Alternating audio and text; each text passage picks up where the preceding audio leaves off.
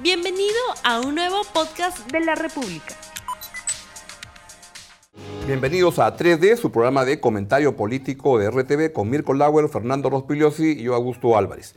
Bienvenidos y el tema del día de hoy es, como saben, va a haber elecciones el 26 de enero y todos los partidos ya están viendo cómo arman sus listas, las reglas todavía faltan detallarse de quiénes pueden postular, quiénes no, pero una pregunta que gira en el ambiente es, ¿El gobierno va a presentar una lista al Parlamento? ¿Se va a asociar con algún partido que le permita tener una lista?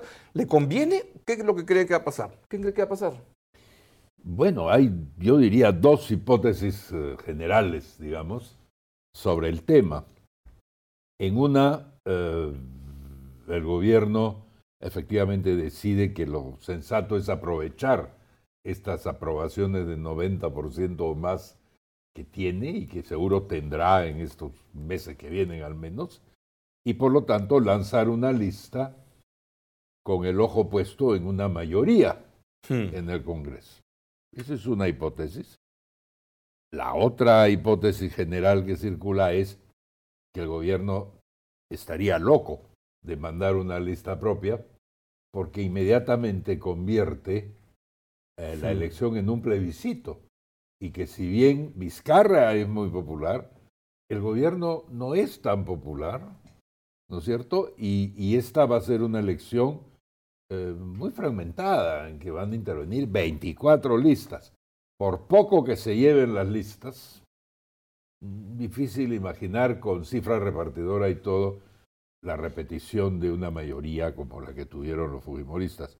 Y entonces sería un error de Vizcarra lanzar una lista propia o endosar muy abiertamente alguna. Esas son las, las dos posibilidades. Eh, yo no me atrevo a darle consejos al Supremo Gobierno en este campo, pero podemos irlo dilucidando. A Fernando sí le gusta dar consejos. Un asesor informal. No, yo creo que Vizcarra va a tener varias listas. O sea, no va a tener una lista. Pero, ¿y listas oficiales? No, no, oficiosas? claro, va a tener varias. Pero no reconocerá ninguna. No, claro que no, pero sin duda el gobierno va a apoyar a varias listas oficiosas. Eh, en este momento hay varios grupos que consideran que es negocio subirse al carro de Vizcarra, del gobierno, respaldarlo porque tiene una popularidad altísima. No sé si la conservará hasta enero, pero por lo menos una buena parte de esa popularidad la va a tener. Entonces, eh, estos grupos están tratando de colgarse del saco de Vizcarra para tener eh, una llegada importante. Yo coincido contigo, va a ser un Congreso fragmentado, eso me parece eh, claro, pero también me parece que lo más probable es que la coalición vizcarrista, digamos, diversos grupos que respaldan a Vizcarra, incluidos los izquierdistas, van a tener una representación probablemente mayoritaria, no sé cuánto, pero probablemente mayoritaria, ¿no? Y cuando Fernando dice un partido que se cuelga de los faldones de Vizcarra, ¿cuál es el primero que te viene a la mente?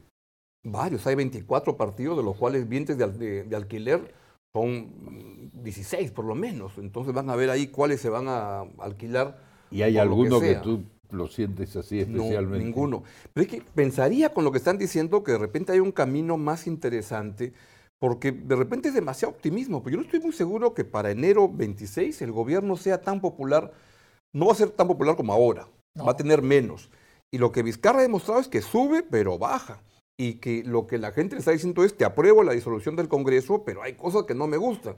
Y que de repente el mejor posicionamiento de un partido es, yo estoy a favor de la disolución, pero critico al gobierno porque hay cosas que no me gustan. ¿Crees que la disolución va a ser un tema de campaña electoral? No, es que al revés, si yo soy un partido, por ejemplo, hay partidos como el APRA, el Fujimorismo, el PPC, hay varios partidos que dicen, esto es un golpe. Yo creo que decir que esto es un golpe es ponerse contra un tren que está viniendo y te va a atropellar. Eso es como mala propaganda para lo que ¿qué cosa pueden decir? Sobre todo si están candidateando. Bueno, decir que había que la disolución es correcta, pero que tienen críticas contra el gobierno. Que el que se vista de esa manera puede quedar más sexy. Por ejemplo, Julio Guzmán ha salido a marchar junto con Verónica Mendoza, han, han marchado pero ambos tienen críticas que hacerle al gobierno y le dicen le falta esto, esto, esto. Creo que es el, mejor disfraz de ese carnaval que justo va a empezar poco después de la, de la elección, es el de, el de no ponerme a la disolución, al contrario, estar a favor de la disolución, pero el marcar algunas distancias con respecto al gobierno, este, porque además no creo que, las cosas vayan a mejorar mucho en la parte económica y eso le puede zapatear un poco al, gobierno en ese mes. Pero en eso estaba pensando yo justamente en lo que decía que se van a colgar del gobierno. Pero claro, van a marcarse esta distancia, pero en realidad van Incluso a... Incluso yo podría ya ofrecer desde ahora la consigna para esos partidos. ¿Qué es? ¿Ah? Oposición con disolución. Ah, perfecto. Gratis, gratis se la ofrece. Sí, sí, sí. sí, sí, Juntos, pero no revueltos. claro.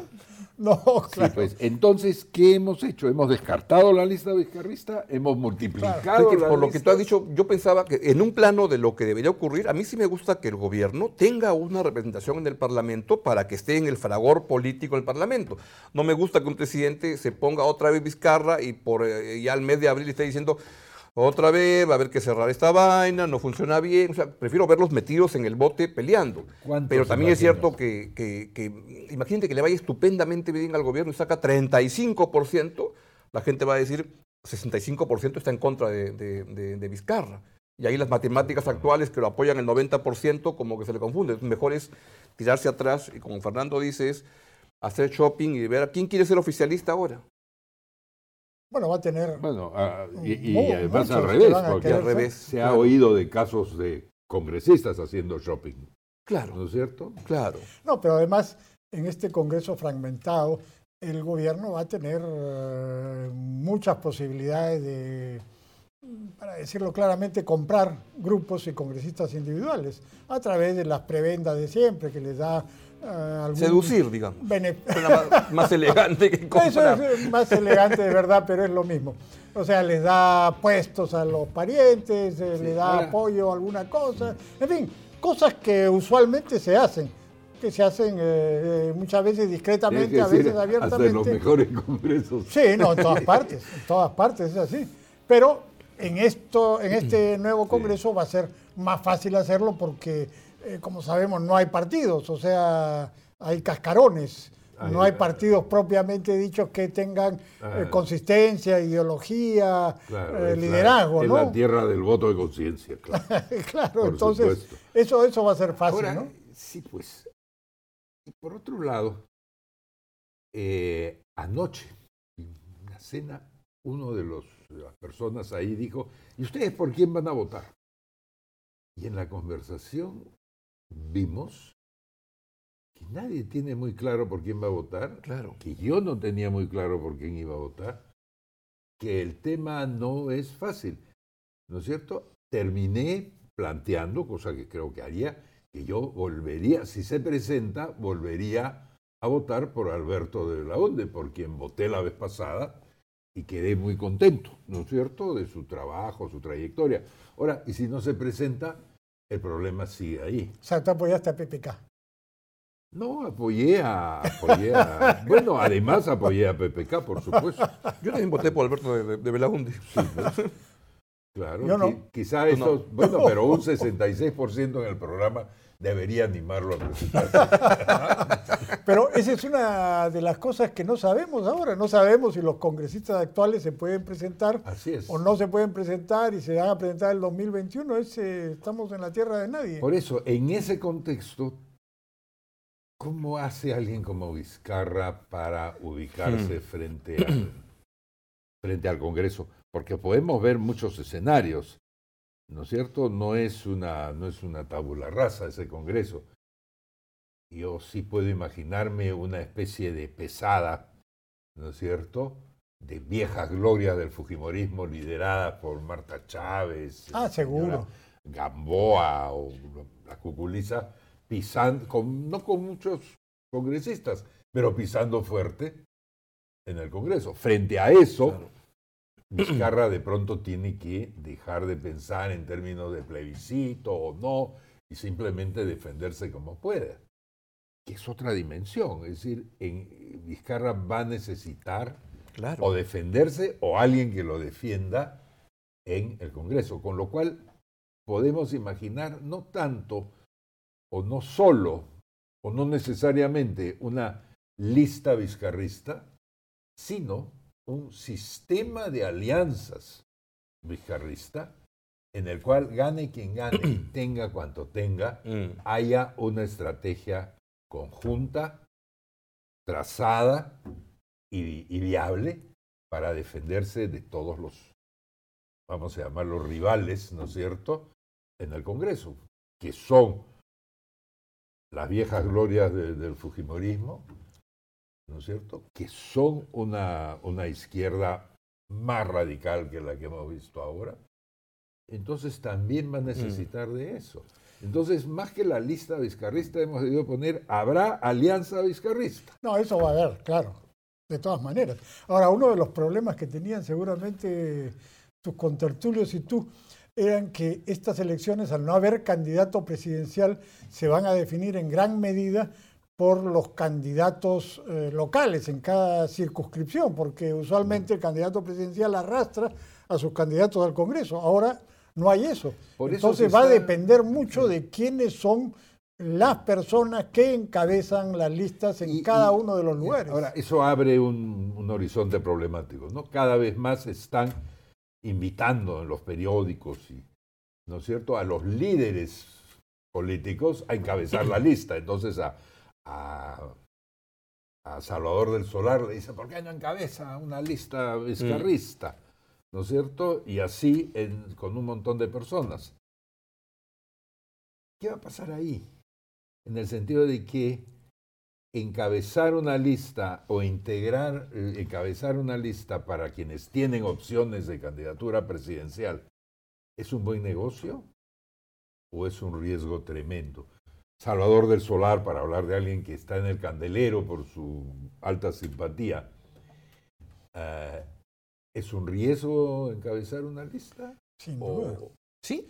Sin duda. O sea, en un sistema político razonable, esos aspirantes a la presidencia, Salvador del Solar, Alfredo Barnechea, Julio Guzmán, deberían presentarse al Congreso, ser elegidos y mostrar su liderazgo en un Congreso para que todo el mundo los mire y vea que son las personas por las que puede votar para la presidencia.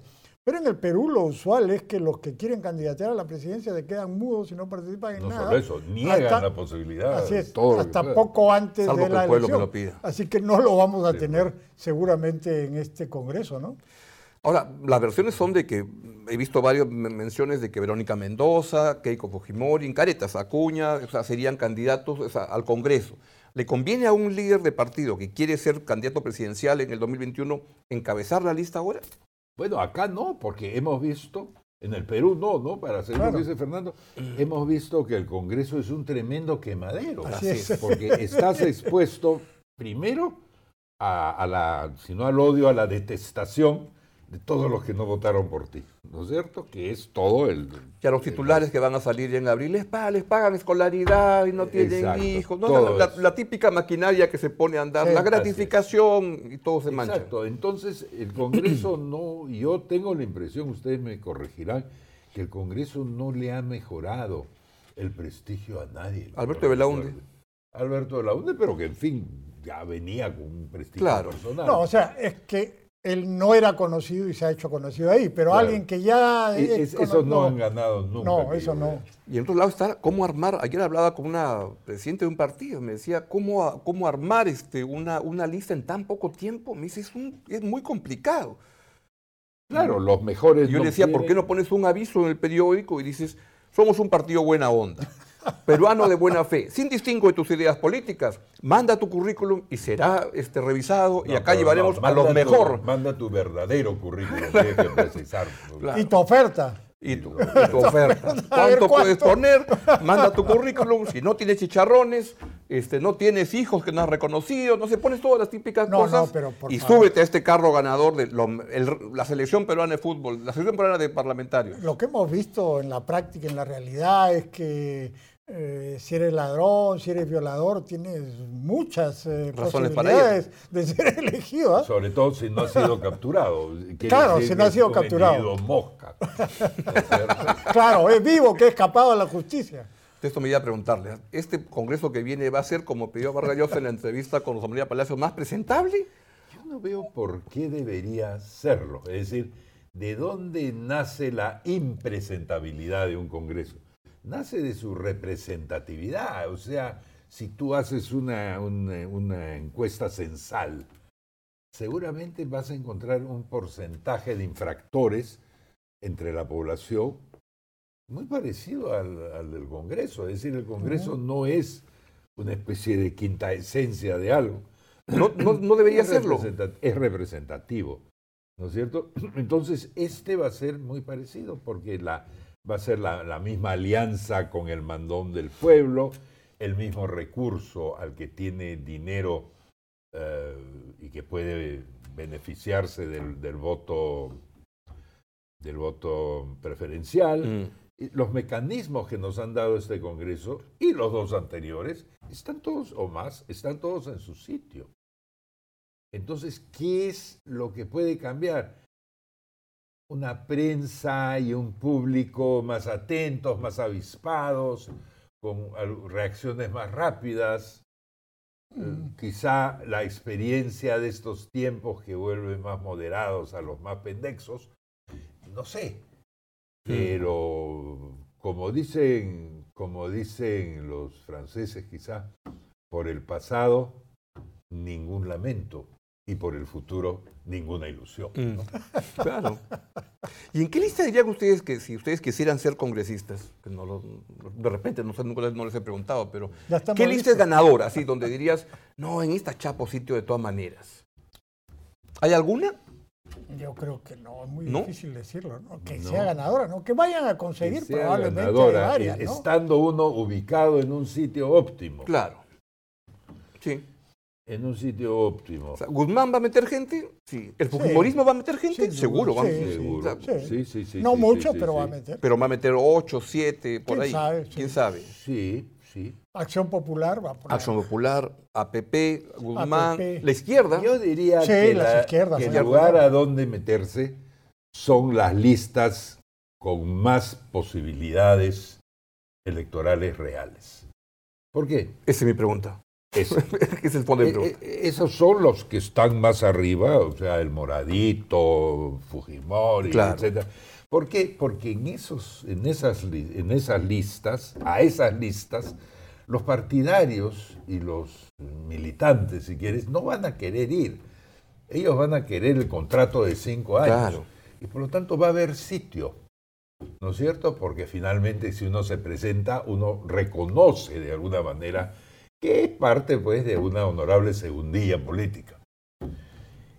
Y, y entonces, por, por los motivos equivocados, en este caso, los partidos con más opciones son los más fáciles de penetrar y armar nuestras Claro. eh, respectivas candidaturas. Ahora, siendo un periodo de un año y medio, no parecería que va a ser un congreso aburrido, que van a decir cosas importantes, o es un congreso que va a ser una torreja y que vas, no pasa nada. El problema es que estos congresos, ¿cuánto demoran en aprender la, la mayoría del congreso? Demoran bastante, ¿no es cierto? Y hasta que esa gente aprenda, es otra vez rostros conocidos, discursos conocidos. Yo no lo veo muy entretenido, francamente. No. Bueno, yo creo que sí. Yo ¿Tú creo crees que sí, sí? claro. Ya te han pasado datos. No, porque hay eh, eh, varios grupos que están planteando, por ejemplo, cambios constitucionales. Eh, y dada la característica que va a tener, eh, no me sorprendería que haya un desborde de populismo ahí, de gente que Pero quiere ¿cómo decir, haces vamos. cambios constitucionales con un PAC si solo vas a tener una Hay legislatura? no, hay dos legislaturas, hay perdón, dos, claro. Una que va de febrero a Sí, julio sí. y otra que va de Si julio a estás embalado, haces la- el Hace truco ese de que o se sea acabó la legislatura y abres otra al toque. Claro, O sea claro. que hay gente que ya va a llegar con sus Bueno, pero- propuestas bajo el brazo. Lo han dicho, lo han dicho. Y yo creo que puede haber un desborde de populismo ahí, de gente que quiere sobresalir y decir, Pero y entonces a, a, hacer... a- a lo concreto, eh, Asamblea Constituyente. Ah, también va, ah, de, hecho lo van a plantear al principio. Eso lo van a plantear de todas maneras. Que lo logren, no sé.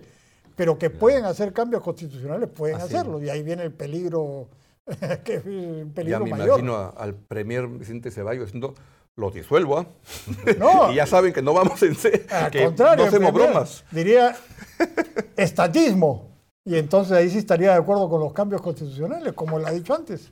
Bueno, ya está, ahí tiene usted. Si usted quiere ser candidato, tiene hoy día muy buenas ideas para que eligen qué lista ir, dónde no ir, cómo hacer y todo y, lo que y- usted y quiera. espere el aviso, que ya va a aparecer en algún medio, supongo, Así es.